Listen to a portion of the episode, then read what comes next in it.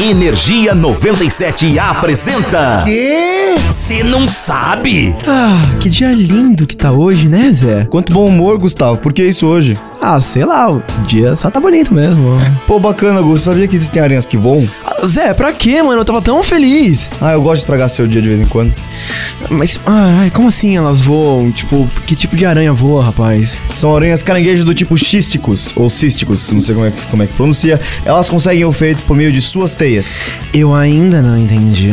Pode não parecer, mas as teias dessas aranhas fazem parte dos materiais mais resistentes da natureza. Sendo assim, elas conseguem usar as teias para formar balões que as fariam voar. Voar ou planar? Porque tem uma grande diferença. Elas chegam a 4 mil metros de altura e podem viajar por centenas de quilômetros carinha. Ah, mano, oh, por que que Deus cria um bicho desses, velho? Calma, Gu, essas aranhas possuem apenas de 4 a 10 milímetros, são bem piquetuchas. Ou seja, são espiões, porque você não vai ver quando elas chegarem na sua cabeça e colocar veneno. Alô, paranoia, mas é isso, você curte curiosidades bizarramente inúteis.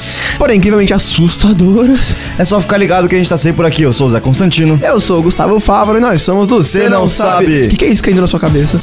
Energia 97 apresentou. Ah, já sei. O quê?